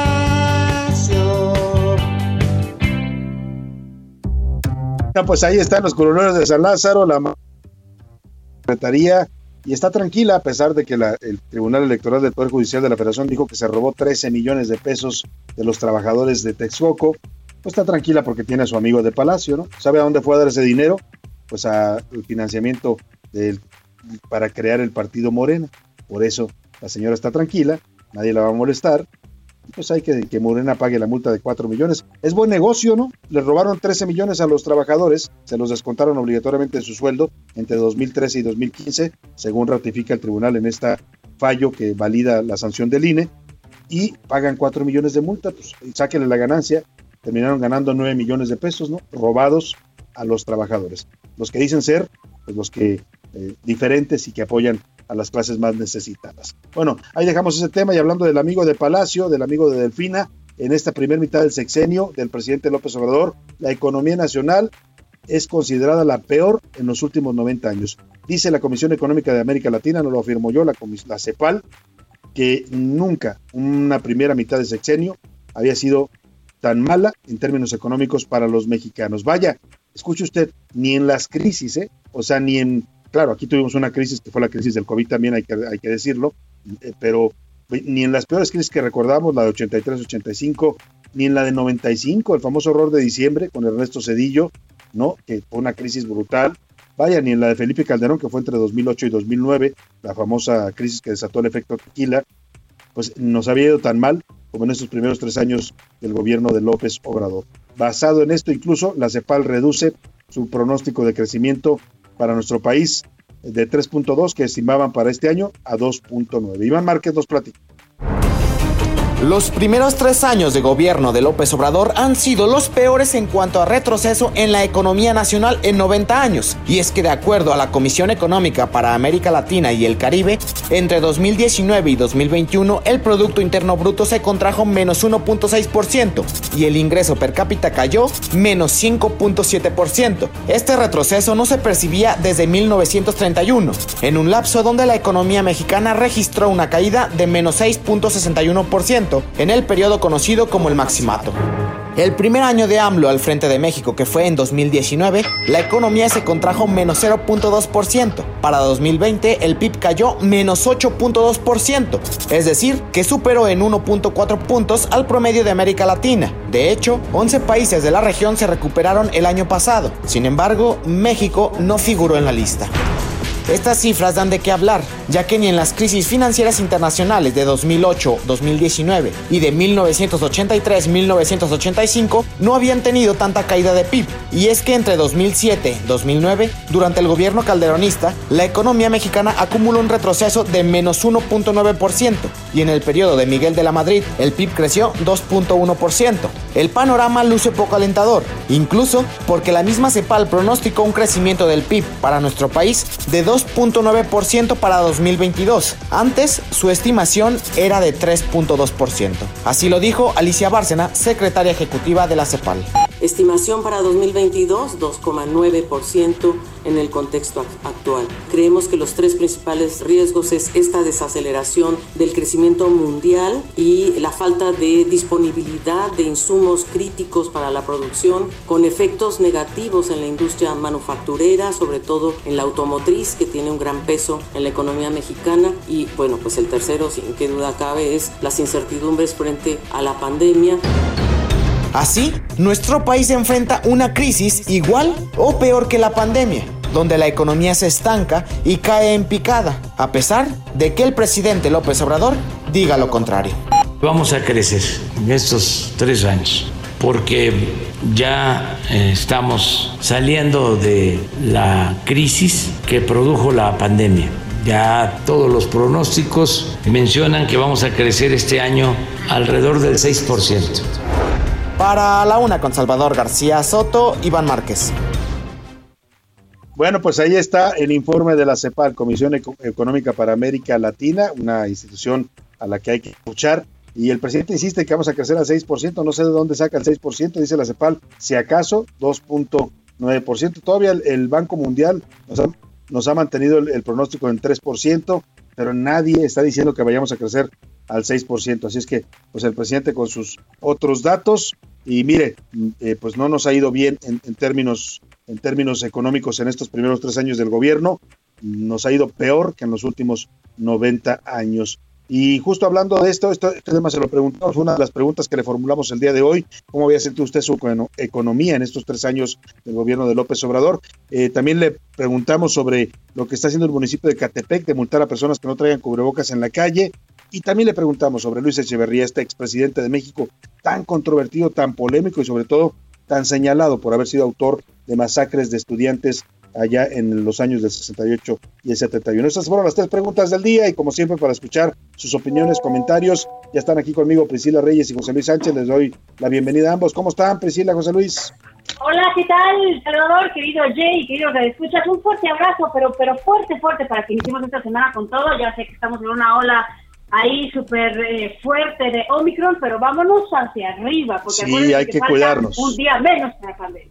Hay que cuidarnos en todos los sentidos. José Luis, ¿cómo estás? Salvador García Soto, Priscila Reyes, ¿cómo están? A todas y a todos que nos escuchan. Bonito lunes. Vamos por otra semana sin contagio. Venga, sí se puede. Eso, ¿Cómo no? ahí va, Vamos, José Luis. sí se puede. José Luis, ya le estamos apoya- apoyando acá el inmortal, porque El no sé de Munra. Como Como Munra. Munra. No me- Oye. José Luis, José Luis, Rubén e Iván, o sea, los tres son Iván, inmortales, sí. bueno, y su salida también, pero Van, sí, van, este, están ahí, o sea, invictos. José Luis está ahí. Mientras no me pongan el Omicron como apodo, todo está perfecto. porque- No, no. Oiga, ¿qué dice el público, Priscila, de estas preguntas que formulamos el día de hoy? Muchos mensajes, solamente los insensibles no quieren ver el progreso del país, que simplemente con no endeudar es excelente el logro de AMLO, por aquí dice este mensaje. Chava, Pris y Pepe, si las Pues- alcaldías nos... ¿Sí? Nada más decir quería sobre la deuda. Sí es cierto, ¿eh? el gobierno del Obrador no ha contratado deuda, no ha pedido prestado, pero aún así la deuda ha crecido. O sea, ve usted la paradoja, ha crecido más que en todos los gobiernos anteriores. Ha crecido porque el gobierno sigue, sigue pagando pasivos. Entonces, aunque el presidente no pida prestado, y eso se le reconoce, de todas maneras la deuda no ha dejado de crecer. Por acá dicen, si las alcaldías nos proveen de cubrebocas, excelente, y si no, pues no estoy de acuerdo, porque nuestra economía no nos alcanza para andar comprando los cubrebocas adecuados. Sobre la segunda pregunta, fue muy mal el presidente, aunque antes no le batallábamos para trabajar, siempre nos alcanza para seguir honestamente bien en lo económico con trabajo, lo dice a John desde Zapopan, Jalisco. Se refiere Pero- a, Echeverría, ¿no? Que, que- que fue Sí. muy malo, pero bueno, dice que por lo menos, y es cierto, en esa época, la verdad es que la economía mexicana estaba bien, eran los años del famoso desarrollo estabilizador, todavía crecíamos. Bueno, con Luis Echeverría empieza el declive, ¿eh?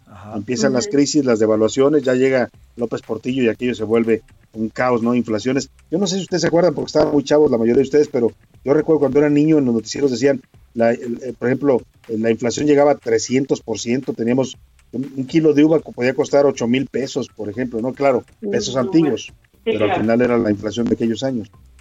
Salvador, buenas tardes. Ha sido un desastre la economía, así como otras muchas cosas en el país bajo esta administración. Por acá Ricardo Cosía Ibarra dice, coincido con la medida de Catepec, aplicará eh, que no se use el cubrebocas, pero empezando por el presidente López Obrador, y si no trata la medida, aplicarle castigos, que se los Mm. pongan, que lo pongan a barrer el zócalo o a la No, cárcel por irresponsable. Ya lo hubiera barrido como 20 veces completo el Zócalo, ¿no? El presidente.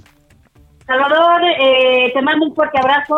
Buenas Gracias. tardes, saludos desde Catepec. Soy la señora Marta. Mi respuesta a la primera pregunta es que aunque tomen esas medidas, algunas personas no van a cumplir. Sin embargo, me ha tocado ver últimamente ya a más con cubrebocas en las calles. Mm. Muy buenas tardes, Salvador y grupo. Nada más un comentario. Dijo el gobernador de Puebla que a los pobres como él no les daba COVID. Se me hace que ya dejó de ser pobre. Pone por acá risitas. Oye, se me hace que desde hace rato, ¿eh? Ya no es tan pobre el gobernador. Además, desde la 4T, Salvador Priscila, siempre se acuerdan, con el inicio de la pandemia se dieron pues supuestas formas de que no les dé COVID. El mismo presidente dijo que no robar, no mentir y no traicionar era un Claro. aliciente para que no le diera COVID. ¿Se Y? Barbosa decía que era una enfermedad de ricos al Sí, ¿se principio, por eso, ¿no? Sí, que a los sí. pobres no les daba. Míralos.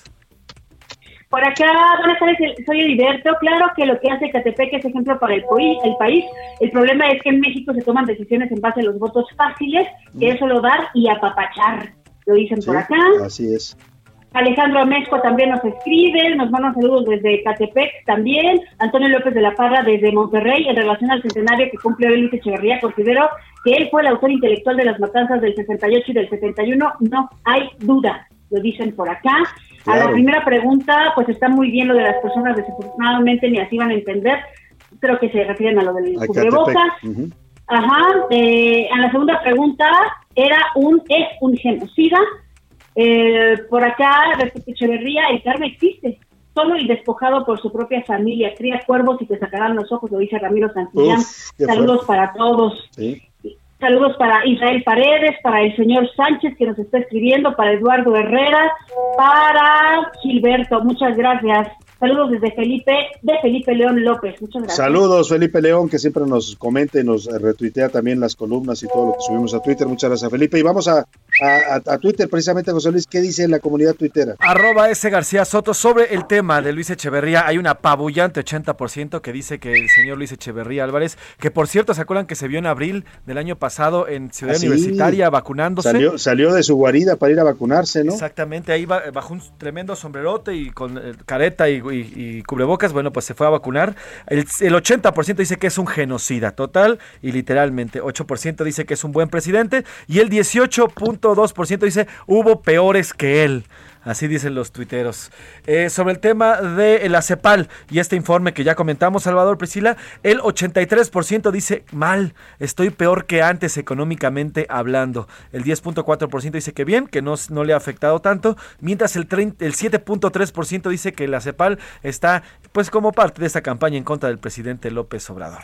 Y ya por último Bueno. sobre el tema de Ecatepec, el 66, prácticamente el 67% dice que son buenas medidas, que deberán de aplicarse en todo el país, esto del arresto por el cubrebocas, mientras el 10.5% dice que no, atenta contra las libertades y el 22.8% dice que ni así entiende la gente con estas Oiga, cosas. este tema de las libertades es muy debatible, ¿no? Yo estoy de acuerdo con las libertades y, pero- y, y siempre... Y la libertad de no ser contagiado. Salvador García Soto. Pues sí, O sea, pero esto de decir, es mi libertad no vacunarme, bueno, pues está bien, es su libertad, lo respetamos, pero si usted no está vacunado y le, lo invitan a un evento donde la regla dice que usted tiene que ir vacunado, le estoy hablando del caso del señor Novak Djokovic, este, este tenista eh, que pues que lo expulsaron de Australia por no...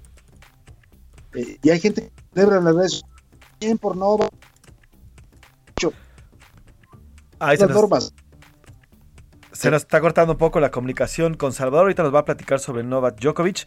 Este tema que, que eh, pues has, has- ha surgido a través de redes sociales y que se ha vuelto todo un- toda una polémica. Y ya más adelante el señor Oscar Bota nos, va a platicar qué fue, en qué resultó, porque hubo ahí este también eh, Sí, quejas por parte de. Djokovic. ¿Te acuerdas, Pris? Claro. Bueno, pues qué es lo que dice el abierto mexicano de Australia, qué es lo que dije, qué es lo que dice el gobierno australiano, qué es lo que dice el mismo Djokovic, porque además por ahí le pedían algunos documentos a Djokovic, Salvador, nos estabas es. platicando, y al final, pues no, no va a ir, ¿por qué? Pues porque las reglas indican que en Australia tienes que estar vacunado para Exacto, pero, participar. pero las reglas, oye, las reglas las sabía el señor Djokovic antes de viajar a Australia, ¿no? ¿Para qué viajó? ¿Para qué se inscribió si, si él sabía que no lo iban a dejar competir con vacuna? Eh, Es un tema de verdad muy debatible este de si se tiene o no el derecho. Yo, yo creo que cada quien tiene el derecho a hacer lo que quiera, pero no, no tienes el derecho de afectar a los demás. Dice esta reflexión que tu libertad termina donde empieza el derecho del otro, ¿no? Y, si- y si tú Así vas a ir a exponer a gente a contagiarla, a enfermarla, pues no, me parece que no es un tema solamente de Pero además- su libertad personal. Pero además, Salvador, lo que él representa, ¿sabes? Él repre- es un gran líder, es un Claro, líder sí. deportivo al final, y el que no lo, o el que le dejaran participar significaría que como él, pues otros millones podrían entrar Pues a sí. Australia sin Entonces, vacunarse y hacer lo que se les hinche la gana, ¿no? Líderes negativos, ¿no? Como yo conozco algunos también tenemos aquí en México, ¿no? bueno, vámonos, vámonos rápidamente a otro tema, José Luis, cuéntanos qué fue lo que pasó este fin de semana en la isla de Tonga, allá en el Pacífico Sur, que bueno, pues terminó repercutiendo hasta acá, hasta las costas mexicanas. Así es, Salvador, este fin de semana, este sábado en específico, el, el volcán Unga Tonga, que es un volcán submarino, y su erupción, pero las imágenes, Salvador, a unos momentos vamos a compartirlas en redes sociales. No se las podemos poner aquí porque son imágenes satelitales, tanto desde las plataformas, desde la plataforma internacional como de los satélites que dan vuelta al planeta. Bueno, pues se detectó esta enorme explosión. Es una de las explosiones más grandes que se ha vivido en los últimos 120 años, Salvador, de un, de un volcán de esa magnitud. Este volcán hizo erupción, ya les digo, este sábado, el Unga Tonga, en las islas polinesias de, de Tonga.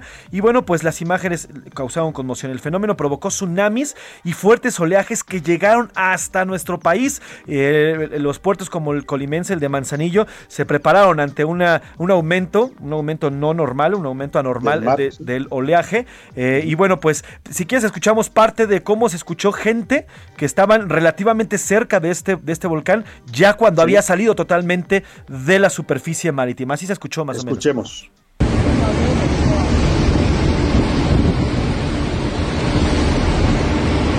Lo que estamos escuchando en ese momento, Salvador, es con el, el volcán se encontraba todo, todo cubierto de agua. En estos Ajá, momentos el era- volcán era submarino, era pues, submarino, exactamente. submarino. El volcán ya estaba prácticamente sobre la superficie marítima. Emerge desde el- desde el emerge fondo del mar. literalmente. Exactamente, literalmente emerge y está saliendo toda esta nube de vapor, cenizas y demás y todo lo que arroja que cubrió prácticamente a todas las islas polinesias. Y vamos a compartirle en este momento el video para que usted lo vea. Es impactante de verdad este fenómeno y lo que provocó. Y mire, quedaron atrapados en esta situación más de 100 mil habitantes de estas islas del Pacífico Sur, aproximadamente 9.300 kilómetros de, de equivalen en lo que son eh, estas, estas islas. Al momento no se reportan heridos ni víctimas, pero sí cuantiosos daños materiales. Se desconoce de manera precisa por qué la comunicación se cortó y ya está volviendo de forma intermitente la comunicación a las islas de Tonga. Había dos, dos mexicanos, había dos mexicanos en esta, en esta isla en este, en ese momento, José Luis. Así es, se trata de Leslie Elisa Nava y David Olaf, quienes eh, se tuvieron que refugiar literalmente en las zonas altas de esta, de esta zona de islas y ellos se encuentran actualmente en esta, eh, estos albergues que dispuso el gobierno de aquel, de aquel país, que son varias islas. Sí. Ahora, han, pedido ayuda, ¿no? Exactamente. Han pedido ayuda al han, gobierno de México. Han pedido ayuda al gobierno mexicano, sin embargo, las comunicaciones siguen muy intermitentes por el lanzamiento de todo tipo de material por parte de este volcán. Yo eh, hemos tratado de ponernos en contacto a través de redes sociales con ellos, pero bueno, pues por teléfono es prácticamente imposible y hemos tenido Difícil. algo de comunicación. Los Estamos que sí mandaron ayuda ya fueron fueron los gobiernos de Australia y de Nueva Zelanda, le mandaron aviones con ayuda para la población de Tonga y más adelante, regresando de la pausa, vamos a ir con nuestra corresponsal en Colima para que nos cuente cómo impactó ahí en los puertos de Manzanillo y las playas de Colima esta situación. Vámonos a la pausa con música, es Jesse Joy y la canción se llama Espacio Sideral, dos jóvenes compositores mexicanos. Quisiera ser un superhéroe y protegerte contra el mal. Regalarte la Vía Láctea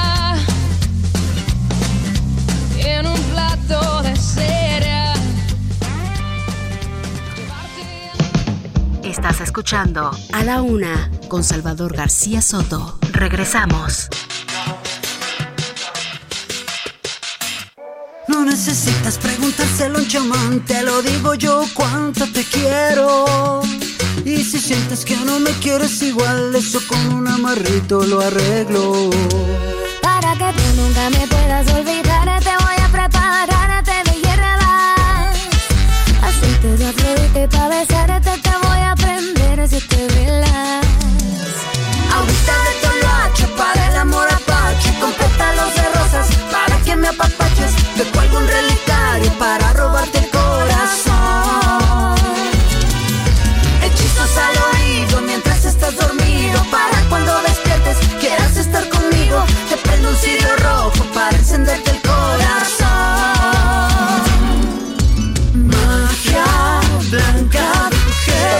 con 31 minutos estamos escuchando esta canción de María León, de Rubén Albarrán y la bruja de Texcoco. Se llama Alquimia. La canción fue compuesta por María de León y Rubén Albarrán de Café Tacuba. Invitaron a participar a esta cantante de la bruja de Texcoco y bueno, jóvenes compositores, los tres músicos talentosos también de nuestro país. Estamos homenajeando esta semana a los compositores, a los eh, muchos de ellos cantautores mexicanos eh, a lo largo de todos los tiempos. eh. Se celebró este 15 de enero el Día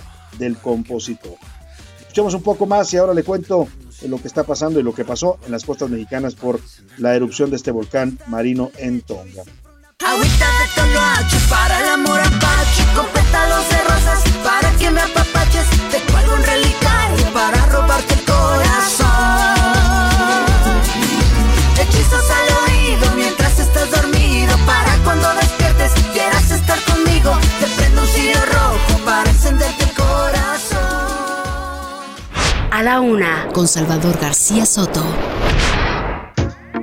Y bueno, ya le platicaba antes de la pausa, nos estaba contando José Luis lo que pasó este eh, fin de semana allá en las islas de Tonga, en el Pacífico Sur, en, a 9.300 kilómetros de México. La erupción sorpresiva de este volcán marino, pues provocó varios tsunamis, alertas, afectaciones materiales. Afortunadamente no hubo pérdida de vidas humanas en estas islas de en la zona del Pacífico.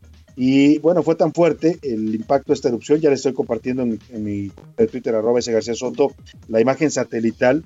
Es impresionante, desde el espacio se logra ver cuando hace erupción este volcán y, y emerge desde el fondo del mar para volverse ya un, pues un cono que está ahí en medio de las aguas del Pacífico Sur. Eh, fue tan fuerte que la marea llegó hasta las costas del Pacífico mexicano. Mira, ayer el Sistema Nacional de Protección Civil alertó del incremento de los niveles del mar en Ensenada, Baja California, en Puerto Vallarta, Jalisco, en Manzanillo, Colima, que es el más fuerte, 1.5 subió el nivel de los oleajes, en Lázaro Cárdenas, Michoacán 0.5, en Cihuatanejo, Guerrero 1.0, también en Acapulco, Guerrero se resintió un incremento de 0.5, igual que en Puerto Ángel, Oaxaca, y en Salina Cruz también en Oaxaca, igual que en Puerto Chiapas, allá en el estado de Chiapas. Toda la costa pues del Pacífico mexicano, a partir de eh, Puerto Vallarta para abajo, se vio afectada por este impacto del volcán eh, que hizo erupción en Tonga. Pero el caso más significativo fue el de Manzanillo, Colima, ahí se generó un incremento de oleaje de hasta 1.5%. Y vamos con nuestra corresponsal, Marta de la Torre, que nos platica cómo se vivió ayer esta situación en las costas de Colima. ¿Cómo estás, Marta? Muy buenas tardes. ¿Qué tal, Salvador? Buenas tardes. Efectivamente, pues el director del Centro Universitario de Estudios Vulcanológicos de la Universidad de Colima, Raúl Arámbula, informó que la erupción del volcán de Ungatonga fue registrada por las estaciones de monitoreo del volcán de Colima. En sus redes sociales mostró las fotografías del momento exacto en que se tuvo el registro del monitoreo durante esta erupción que se registró alrededor de las 10 de la noche del viernes, tiempo de México.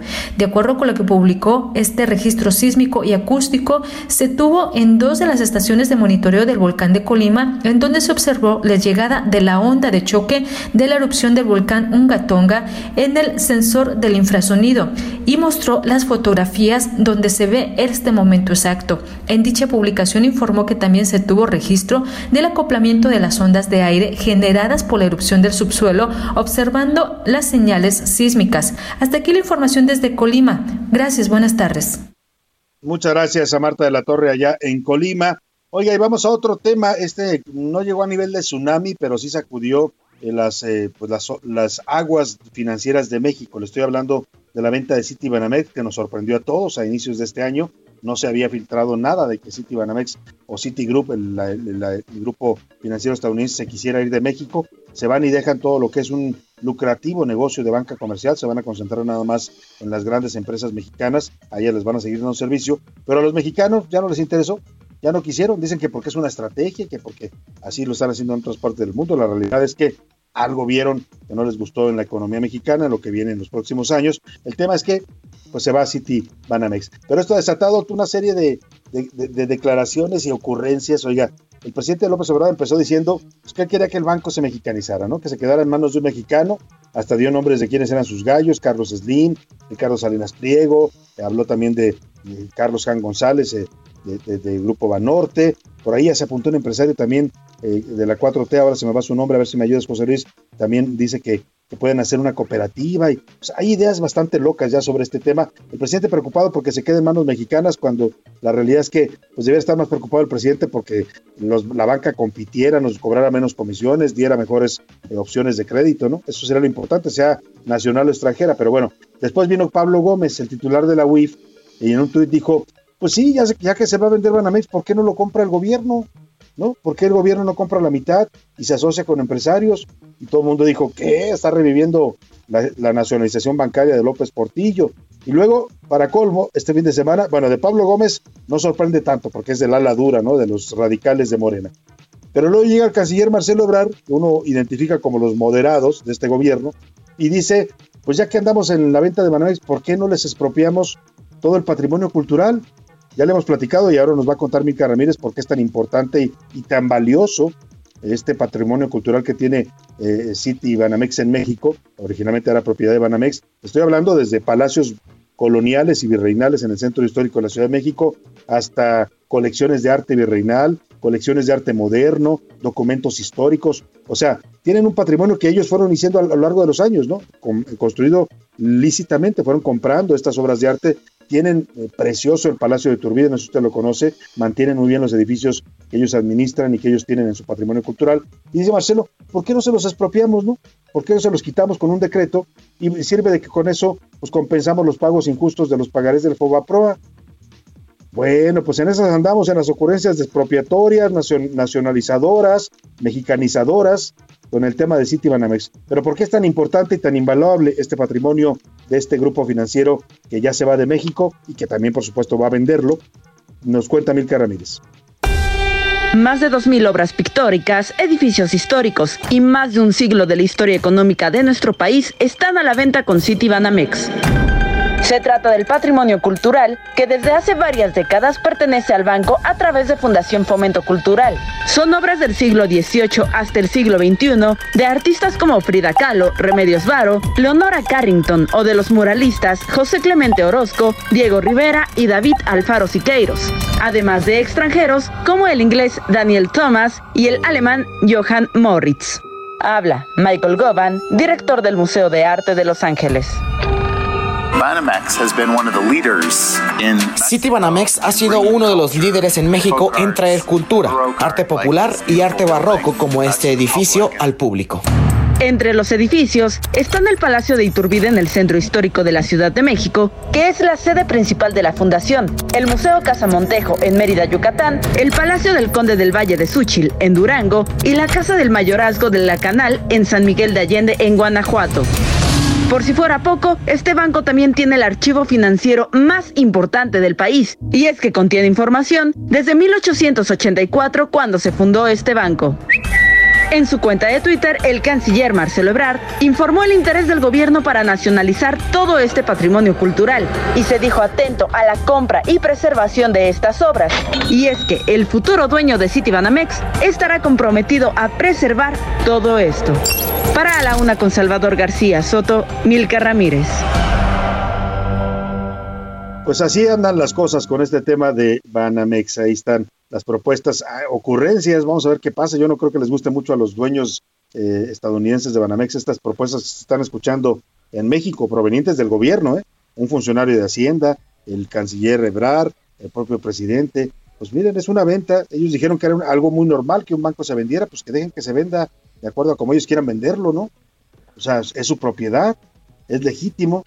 Ahora ya quieren hasta expropiarles el patrimonio cultural. Bueno, así andan las cosas por este tema de Citibanamex. Y vamos a, el, híjole, yo no sé si es para festejar o no, pero es una, una noticia, una noticia. ¿Qué, tienes que tú, eh, José Luis? Me dice José Luis que trae algo de Banamex. ¿Qué, qué traes de nuevo? Nada más de último momento, Salvador Fitch Ratings, esta calificadora americana, acaba de poner una observación negativa a la parte de Banamex, en específico a Banamex, luego de que su matriz, el gigante financiero Citi, anunciara la semana pasada esta venta. La observación, dice Fitch, la observación negativa refleja la incertidumbre sobre las implicaciones crediticias potenciales para estas subsidiarias calificadas a partir de la decisión de su empresa matriz de salir de los negocios financieros de consumo, pequeñas y medianas empresas para México. Así que bueno, ya hay una consecuencia por parte de Fitch.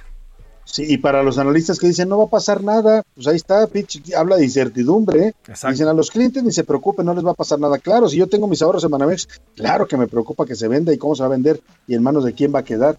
Pero bueno, Además- eh, algunos analistas quieren minimizar el impacto de esto y la verdad es que pues algo que sí golpea a los, no los va a afectar pues, pero sí les genera incertidumbre. Y además, a los ¿sabes? ahorradores mexicanos. Esta calificación podría afectar en el precio de venta, porque al final ya no es, lo, no es tan fuerte como era antes. Sí, ya no, ya no está tan bien vista por las calificadoras internacionales. Oiga, rápidamente, también le digo el nombre del empresario Javier Garza. Javier Garza Calderón se llama este empresario que fundó una asociación que se llama Empresarios de la 4T. Él es el que propuso pues comprar Banamex. No sé si le alcance a él, pero dijo que podía hacer una vaquita con sus amigos para comprarla. Imagínese usted una vaquita para comprar Banamex. Bueno, vamos al tema Echeverría. Cumplió 100 años. Luis Echeverría Álvarez es presidente de México. Es el, sin duda el, expresidente de la República más longevo. Ninguno había llegado hasta ahora a los 100 años de, de edad. Eh, se le atribuyen casos tan polémicos y tan dolorosos como la matanza de estudiantes en Tlatelolco en 2068, cuando él era secretario de Gobernación de Gustavo Díaz Ordaz, pero ya como presidente también se le atribuye otra masacre, la de estudiantes también que se manifestaban del Politécnico en el eh, jueves de Corpus Christi de 1971, el 10 de junio de 1971, el llamado halconazo, donde mandó a los halcones, que eran eh, militares vestidos de civil, a golpear y asesinar a estudiantes que protestaban contra su gobierno. Para conmemorar este cumpleaños, el sitio La Silla Rota publica una nota llamada Echeverría cumple 100 años de edad, el genocida más longevo del siglo. Se la recomiendo, está muy bien documentada, habla de todo lo que fue la actuación de este expresidente de México. Y para que nos comente su reportaje que publica La Silla Rota, ahora se lo voy a compartir también en mi cuenta de Twitter, arroba S. García Soto, el trabajo de La Silla Rota y de Marco Antonio Martínez. Los saludo esta tarde al, al periodista Marco Antonio Martínez en la línea telefónica, nos comenta sobre este reportaje que eh, publican hoy con motivo de los 100 años de Luis Echeverría. Buenas tardes, Salvador. ¿Qué tal? El día de ayer publicamos un reportaje sobre el centenario, el primer siglo de vida del expresidente Luis Echeverría Álvarez. Él aún está vivo, es el, el expresidente más longevo. Y bueno, nuestra cabeza fue el genocida más longevo del mundo. A partir de que él tuvo un papel preponderante en la llamada guerra sucia o de baja intensidad que hubo contra grupos guerrilleros eh, durante el gobierno que él encabezó. Este es uno de los temas pues, que ha causado mayor eh, polémica a lo largo de los años en el caso de Luis Echeverría, porque también estuvo involucrado en el tema del halconazo de 1971, él era presidente, y bueno, como sabemos este halconazo fue la agresión de un grupo paramilitar, los halcones, contra estudiantes del Politécnico Nacional. Pero también siempre será recordado porque durante la masacre estudiantil del 2 de octubre de 1968, Luis Echeverría era el secretario de Gobernación y aunque después eh, quien era el presidente Gustavo Díaz Ordaz dijo que era su completa responsabilidad, siempre va a quedar la sombra de cuál fue el papel de Luis Echeverría. Luis Echeverría, pues, es un personaje del cual Rosario Ibarra de Piedra decía que hasta los generales le tenían miedo. Y precisamente durante su sexenio hubo una gran cantidad de personas desaparecidas, otras asesinadas. Nos decía el historiador de la guerrilla en México, eh, Fritz Glockner, que precisamente durante su gobierno fue el primer vuelo de la muerte realizado en América Latina, que fue en México. Estos vuelos de la muerte sabemos que son aquellos donde se tomaban a algunos presos políticos, guerrilleros también, y se les arrojaba en pleno vuelo hacia el mar y pues obviamente con esto morían. Finalmente, déjame decirte, Salvador, que pues aunque sería inimputable actualmente el presidente Luis Echeverría por el tema de su edad, pues resulta muy útil que nos preguntemos cuál fue su papel en estos lamentables hechos que enlutaron a cientos de familias. Por ejemplo, los familiares de Lucio Cabañas, que no todos eran guerrilleros y tampoco se justificaba sobre ellos pues mandarles a asesinar, pero incluso los que no eran guerrilleros fueron perseguidos, desaparecidos o asesinados. Entonces, esto es lo que se requiere saber, el papel que jugó Luis Echeverría en estos actos. Te agradezco mucho el espacio. Gracias. Al contrario, Marco Antonio Martínez, muchas gracias a ti por compartir esta investigación que realizaste, que documenta sobre lo que fue la actuación del genocida. Luis Echeverría, como lo llama la señora Rota, y no se le puede llevar de otra manera, ¿eh? fue un genocida. Eh, ordenó la muerte de mexicanos, el asesinato violento, la desaparición, un pasaje negro en la historia de nuestro país, la llamada Guerra Sucia, y él fue uno de sus principales protagonistas. Pues no sé si felicitarlo, señor Echeverría, pero le pregunto mejor a sus 100 años, ¿cómo duerme? ¿Cómo logra dormir? El señor Luis Echeverría con tantos muertos en su haber. Ahí dejamos el tema y vámonos a otro tema importante. A la una, con Salvador García Soto. Y vamos a platicar ahora también con otro extraordinario periodista, uno de los periodistas en México que más se han especializado en la investigación de temas de narcotráfico, ha venido documentando tanto en sus reportajes en la revista Proceso como en varios libros que ha publicado ya sobre el tema, este fenómeno de narcotráfico pero ahora en una vertiente bastante interesante. Estoy hablando de Ricardo Ravelo, eh, eh, un libro que acaba de publicar Harper Collins de este periodista mexicano llamado, llamado Los narcopolíticos y es uno de los de los eh, de las facetas y de los pues causas de este fenómeno del narcotráfico que poco poco se han investigado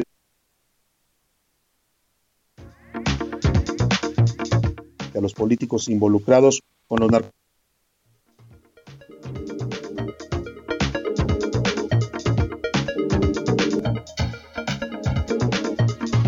Precisamente para hablar sobre este, sobre este libro que lo edita la editorial HarperCollins. Saludo en, en, la línea y gracias por tomarnos la llamada, el periodista Ricardo Ravelo. Ricardo, gracias por tomarnos esta llamada. En unos minutitos se conecta Salvador García Soto, que tiene problemas de comunicación. ¿Ya estamos aquí, Salvador? Una disculpa, se nos cortó aquí la comunicación, Ricardo, pero estaba yo presentando tu nuevo libro, Los narcopolíticos de HarperCollins, una extraordinaria investigación sobre distintos personajes que van poblando este tema de la narcopolítica mexicana. ¿Cómo está, Ricardo? Buenas tardes. Buenas tardes, Salvador. Es un gusto estar aquí en tu espacio. Gracias por la oportunidad. A ver, platícanos, has publicado tú ya varios libros de, de, este fenómeno del narcotráfico, pero hoy decides ir en concreto contra nombres, personajes que hemos ido conociendo los mexicanos por denuncias, por investigaciones, a veces periodísticas, a veces judiciales. Estamos hablando de personajes como Roberto Sandoval, es gobernador de Nayarit, como Graco Ramírez, es gobernador de Morelos, Ricardo Monreal, actual líder del Senado, Daniel Cabeza de Vaca, el, bueno, eh, perdón, no es Daniel, es Francisco García Cabeza de Vaca, actual gobernador de Tamaulipas, o Jaime Bonilla de Baja California, incluso Miguel Ángel Yunes o Javier Duarte. Interesante tu libro, Ricardo, platícanos cómo construiste esta, este, este libro y esta investigación. Mira, este ya es el, el segundo libro eh, que, en el que me enfoco con los personajes que han sido investigados o están presos o eh, han sido blanco de escándalos por presuntas ligas con el crimen. Eh, el libro es una amplia radiografía que da cuenta de, quiénes son estos personajes de la política, eh, sin distingos de partidos. Eh, y es así como, bueno, eh, empecé a documentar eh, con base en expedientes, en las investigaciones que algunos de estos hombres enfrentan en la Fiscalía General de la República, pues las historias que dan cuenta de cómo se enriquecieron, la impunidad con la que se han manejado en el poder. Y también eh, creo que es, es, es importante puntualizar que es una de las causas, la narcopolítica, la vinculación de hombres del poder con el crimen, es una de las causas importantes que están generando violencia y que lamentablemente no se están combatiendo. ¿no? Y lo, di- lo dices bien, Ricardo, eh, eh, sin distingos eh, de ideología política, porque atraviesa pues a todos los partidos. Uno pensaría que este tema que se- efectivamente se genera en las administraciones peristas pues era exclusivo de un partido, pero no, hemos visto panistas, ahí tú hablas de personajes del PAN, del PRI, pero también de la izquierda mexicana, del PRD, ahora de Morena también, algunos que eh, pues rozan estos temas de la narcopolítica. Sí, eh, eh, se toca ahí, por ejemplo, a Jaime Bonilla con toda la, la situación que, que está viviendo Baja California y que enfrentó durante su gobierno. El caso de Miguel Ángel Yunes en Veracruz, que pues, a él se le atribuye el arribo del cártel de Jalisco a esa entidad cuando fue gobernador. El caso de Francisco eh, Cabeza de Vaca, gobernador de Tamaulipas, quien pues estuvo bajo investigación tanto a nivel de México como de Estados Unidos y que hoy pues es un es un caso apagado. Ese escándalo prácticamente pasó a ser silencio al, eh, sobre la historia de este personaje. Y otros tantos no que el caso de Roberto Sandoval preso en en, en, en una cárcel federal y también pues eh, vinculado a, a varias organizaciones criminales. Creo que es un es un grave problema el de la narcopolítica en México eh, desde mi punto de vista no combatida eh, ampliamente como para realmente sanear eh, lo que está pasando a nivel de tanto de los partidos y a nivel de estos gobiernos que pues lamentablemente cuando se involucran en el crimen las entidades que gobiernan este, que gobiernan empiezan a tener graves problemas de inseguridad Justo eso te quería preguntar, ¿por qué, ¿por qué no ha sido combatida a fondo? ¿Qué impide que este fenómeno de la narcopolítica, que las estructuras políticas que protegen al narco y que tú culpas de la violencia que seguimos padeciendo, sean desmanteladas? Porque tú documentas, sí, investigaciones judiciales con, con, con, con textos, con investigaciones, eh, ju- eh, eh, con expedientes pues judiciales, pero al final terminan siendo casos aislados, no, hablo- no vemos un combate frontal contra este tema de la narcopolítica en México.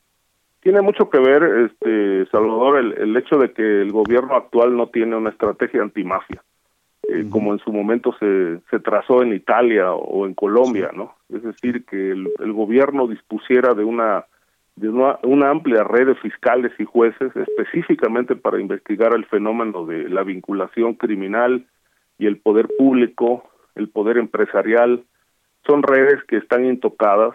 Eh, yo tuve la oportunidad de platicar este problema con Alfonso Durazo cuando iba a ser eh, secretario de Seguridad Pública y le pregunté que si el gobierno actual iba iba a entrar a la investigación para desmantelar las redes patrimoniales y este problema de la narcopolítica. Me dijo que no que era era demasiado que no no creía que tuvieran esos alcances que el objetivo de este sexenio era solamente pacificar el territorio pero era evidente que que no tenían los instrumentos como para entrar a desmantelar redes de complicidades entre políticos y criminales. De tal manera que esto se mantiene intocado, Salvador, y no obstante que el presidente ha insistido en que su gobierno está combatiendo las causas del crimen organizado, pero esta justamente, la narcopolítica, es una causa que detona violencia y no se está combatiendo. Sin duda, y que no, no se va a acabar nunca esta violencia mientras no se desmantelen esas redes políticas y financieras que siguen sosteniendo a este, eh, eh, esta industria ilícita que es el narcotráfico en nuestro país. Eh, Ricardo, pues felicidades por el libro, recomendamos ampliamente que usted lo, lo busque, lo consulte, es Harper Collins, la editorial, Los narcopolíticos de Ricardo Ravelo. Te agradecemos mucho, Ricardo, el compartirnos esta, este, este nuevo material. El agradecido soy yo, Salvador. Muchas gracias. Un abrazo, muchas gracias a Ricardo Ravelo, periodista. Vámonos con Oscar Mota y los deportes. Hasta la vista, baby. Oscar Mota, hoy estás entrando al estilo Terminator.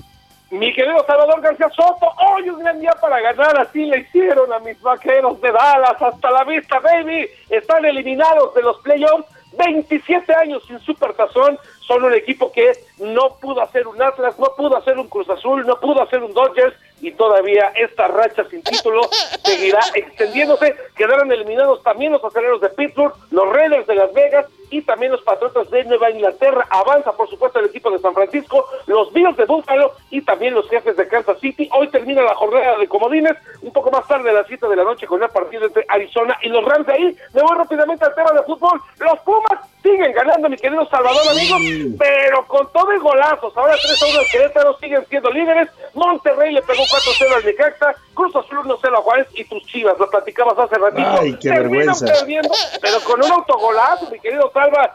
Eh, te- terrible lo de Gudiño, o sea, Oye, ¿qué pasó yo no ahí? sé ¿Qué pasó? Fue, fue error de Gudiño porque alguien me dice que la pelota como que hizo un giro raro, como que había desnivel en el pasto. Se juntaron muchísimas cosas. Obviamente Gudiño no estaba plenamente, le- describo la, la- rápidamente la jugada, le dan un pase a Gudiño, trata de parar la pelota y se termina colando, este caso, el balón, así que ya no se pudo. Y por Ay, último, ay. Lewandowski es el ganador del trofeo de vez al mejor jugador. Muchas gracias, Oscar Mota. Me despido de usted agradecido. Pase una excelente tarde. Provecho. Aquí lo espero mañana a la una. Con Salvador García Soto. Un encuentro del diario que piensa joven con el análisis y la crítica. A la una, con Salvador García Soto. De lunes a viernes, de 1 a 3 de la tarde. Tired of ads barging into your favorite news podcasts?